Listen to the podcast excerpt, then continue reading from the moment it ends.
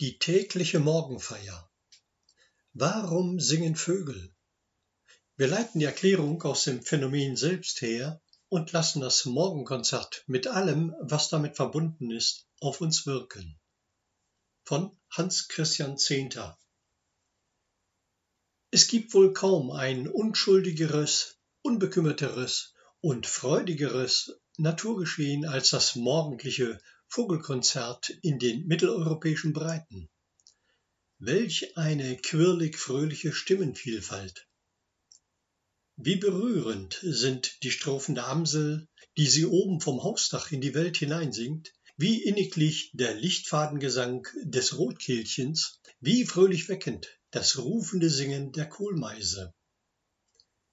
Der Gesang der Gartengrasmücke purzelt munter aus dem dichten Weißdornbusch ebenso wie das kindlich einfallsreiche Sprudeln des Gelbspötters.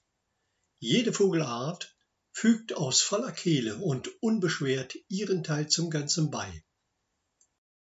Kaum aber, dass wir uns über dieses tägliche Frühlingsereignis Aufklärung verschaffen wollen, geraten wir in die Meerenge zwischen Skylla und Charybdis das ist ein geradezu klassisches Erlebnis bei Vogelexkursionen.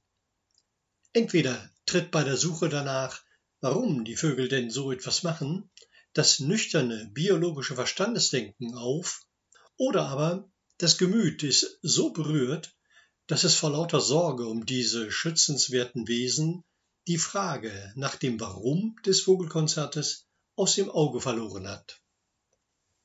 Wie gesagt, auf der einen Seite lenkt uns eine allzu biologische Auffassung vom rechten Erkenntnisfahrwasser ab. Es ist Frühling. Die Lebens- und damit auch die Liebeskräfte ziehen wieder ein in die Natur. Die Pflanzen wachsen und die Vögel singen. Das Männchen sucht sein Weibchen. Der Nachwuchs wird großgezogen. Auch die scheinbar eng umgrenzte Lebewelt der kleinen Singvögel ist wieder abgetaucht in die Natur des Daseins.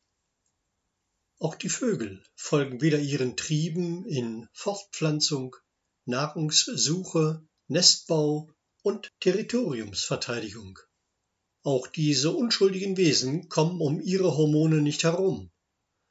Auf der Suche nach dem Geheimnis des Vogelgesangs lassen wir uns von uns selbst meist unbemerkt durch einen Biologismus auf eine abwegige Fährte bringen. Ja, wir verniedlichen dabei sogar die Natur. Auch die kleinen Vögelchen folgen ja nur ihrer Natur. Und reduzieren damit unbedachterweise auch uns selbst auf den Naturmenschen, der das Frühjahr nach der langen Winterkälte und Dunkelheit vor lauter Trieb nach Lebenslust kaum erwarten kann. Auf der anderen Seite der Meerenge zieht uns die Bedrückung durch die wachsende, ja schreiende Not der Natur in ihren Bann. Seit den 80er Jahren des vorigen Jahrhunderts hat die europäische Vogelwelt circa 600 Millionen Einzelvögel verloren, etwa ein Sechstel der gesamten europäischen Vogelpopulation. Parallel damit ging eine ebenso besorgniserregende Abnahme der Klangvielfalt des Vogelgesanges in Nordamerika und Europa. Man könnte diese Schreckensmeldungen noch lange fortsetzen. Damit aber sind wir auch auf dieser Seite der Meeresenge von unserem Vorhaben abgekommen, Erhellung und Aufklärung in das Wunder des Morgenkonzertes hineinbringen zu wollen. Sowohl die biologistische Betrachtungsweise als auch das Drama des Bestandsschwundes lenken uns ab von der Betrachtung des ursprünglichen und ganzheitlichen Erlebens des Morgenkonzerts. In beiden Fällen ist das morgendliche Vogelkonzert nur zu einem bloßen Anlass geworden, über weitere, andere, wenn auch naheliegende und durchaus besorgniserregende Themen nachzudenken. In beiden Fällen vermochten wir es nicht, zwischen Skylla und Charybdis hindurchzukommen. Wir haben doppelten Schiffbruch erlitten. Wie aber kann das mittlere, zwischen den beiden Abirrungen hindurchführende Fahrwasser gefunden werden? Wegleitend hierfür kann die Maxime Goethes sein, sich an die Phänomene, an das Faktische zu halten und die Data der Beurteilung, die Einsichten der Erhellung, mithin also die Erklärung aus dem Kreis der Phänomene selbst zu nehmen. Blicken wir in diesem Sinn nochmals neu auf das morgendliche Vogelkonzert. Wann findet dieses Konzert eigentlich statt? Im Übergang von der Nacht zum Tag. Die erklingenden Stimmen sind hohe, glitzernde, vielfältige Pfeiftöne. Man stelle sich im Gegensatz dazu vor, es würden blökende Schafe oder muhende Kühe den Morgen begrüßen.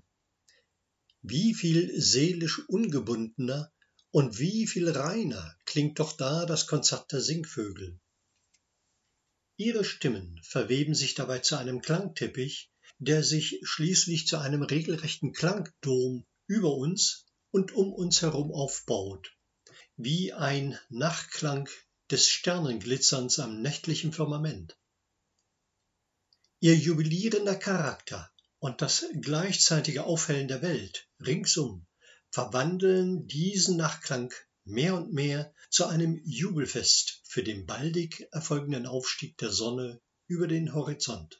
Ein Nachklang des Sternenglitzerns, ein Konzert zur Begrüßung der Sonne. Welch ein Zeichen der Natur. Ein Zeichen in der morgendlichen Erdenwelt, das uns in ähnlicher Weise berührt wie die horizontnahe Venus im Verein mit der Mondsichel am tiefblau-orange glühenden Abendhimmel. Das Zeichen spricht mehr als alle astronomischen Erklärungen und räumlichen Vorstellungen über Planeten und Gestirne. Man steht da und staunt über die berührende Schönheit dieses Anblickes, dieses Ereignisses, dieser Zeichenspur.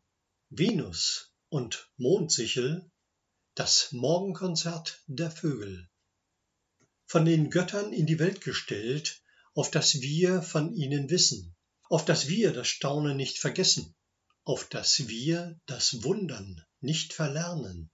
Ist es denn nicht tatsächlich wunderlich genug, dass man bei dem Konzert in der Dämmerung keinen einzigen Vogel zu sehen bekommt? Man hört nur Stimmen. Macht man sich erlebend diese Gegebenheit klar, dann entsteht in dieser Aufdämmerung der Nacht zum Tag unvermeidbar der Eindruck, dass frei schwebende Stimmen ertönen. Und noch wundersamer, zuerst hört man diese Stimmen immer aus der horizontenen Ferne, und das ganz gleich, wo man steht. Auch ein, von meinem Standort aus betrachtet, in der Ferne stehender, auch er hört die Stimmen um sich herum zunächst in der weiten Ferne. Allmählich rückt das Konzert immer näher, baut sich mehr und mehr auf. Es wird fülliger, reichhaltiger, variabler, dichter und verwobener.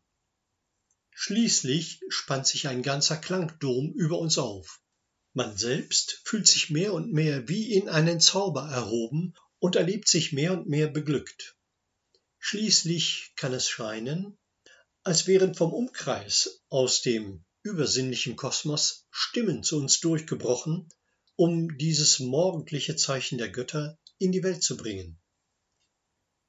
Aber auch dieses Wunder geht einmal wieder vorüber. Der Klangzauber flaut ab, lässt nach, lässt die Segel fallen. Übrig bleiben nur noch vereinzelte Sänger und wir selbst, die sich in der nüchternen Welt des Arbeitsalltages wiederfinden. Die unsichtbare Hand, die alle Stimmen zu einem Fest in der Schwebe zwischen Himmel und Erde, zwischen Nacht und Tag erhoben und gehalten hat, diese Hand hat sich wieder in ihre Abwesenheit zurückgezogen. Für die eine oder andere Vogelart nähert sich diese Hand tagsüber wieder, wenn sich zum Beispiel die Amsel bei einem heranziehenden lauen Sommerregen aufgerufen fühlt, den Dachfürst zu ersteigen alles irdische Geschäft, von der Nahrungssuche bis zur Territoriumsverteidigung, unter sich lässt, sich nur noch aufwärts zum Singen getrieben fühlt. Dann ist für sie auch eine Hand wieder da, die sie erhebt, für die sie singt. Und für viele Vogelarten, die das Morgenkonzert mitgetragen haben, ist auch der Abend wieder solch ein Moment der Erhebung. Im Jahreslauf zieht sich die erhebende Hand teils gänzlich zurück, etwa ab Johanni, dem 24. Juni. Wenn der Vogelgesang verstummt und dann der einzelne Vogel tatsächlich auch nicht mehr zu singen vermag. Er und auch wir müssen warten, bis es ihn wieder ergreift, bis es ihn in Stimmung versetzt, bis es ihn wieder in die Schwebe zwischen Himmel und Erde erhebt. Das ist für manche Arten im Herbst der Fall, für die allermeisten Arten dann erst wieder mit dem Neubeginn des Jahres, mit dem Aufstieg der Sonne aus der Winternacht hin zum Sommertag. Es scheint, dass wir auf dem eingeschlagenen Wege dem Wunder und dem Wesen des Vogelgesanges etwas näher gekommen sind. Viel ist ja allein schon dadurch gewonnen, dass wir eine Ahnung dafür bekommen, worin das Wunder besteht. Zum Beispiel der Eindruck, dass Stimmen wie aus einem unsichtbaren Himmelsdasein zu einem irdischen Erklingen kommen. Wir sind dafür ganz im Bereich der Phänomene verblieben, also dem Vogelgesang, und haben den Kontext, also Tageslauf und Jahreslauf, Ort des Singens, aufgesucht, in dem sie erscheinen.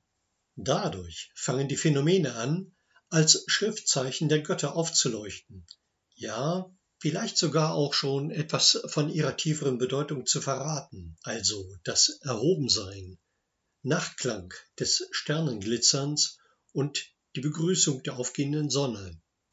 Wie viel gehaltvoller in einer solchen Weise betrachtet doch dann die Welt sein kann.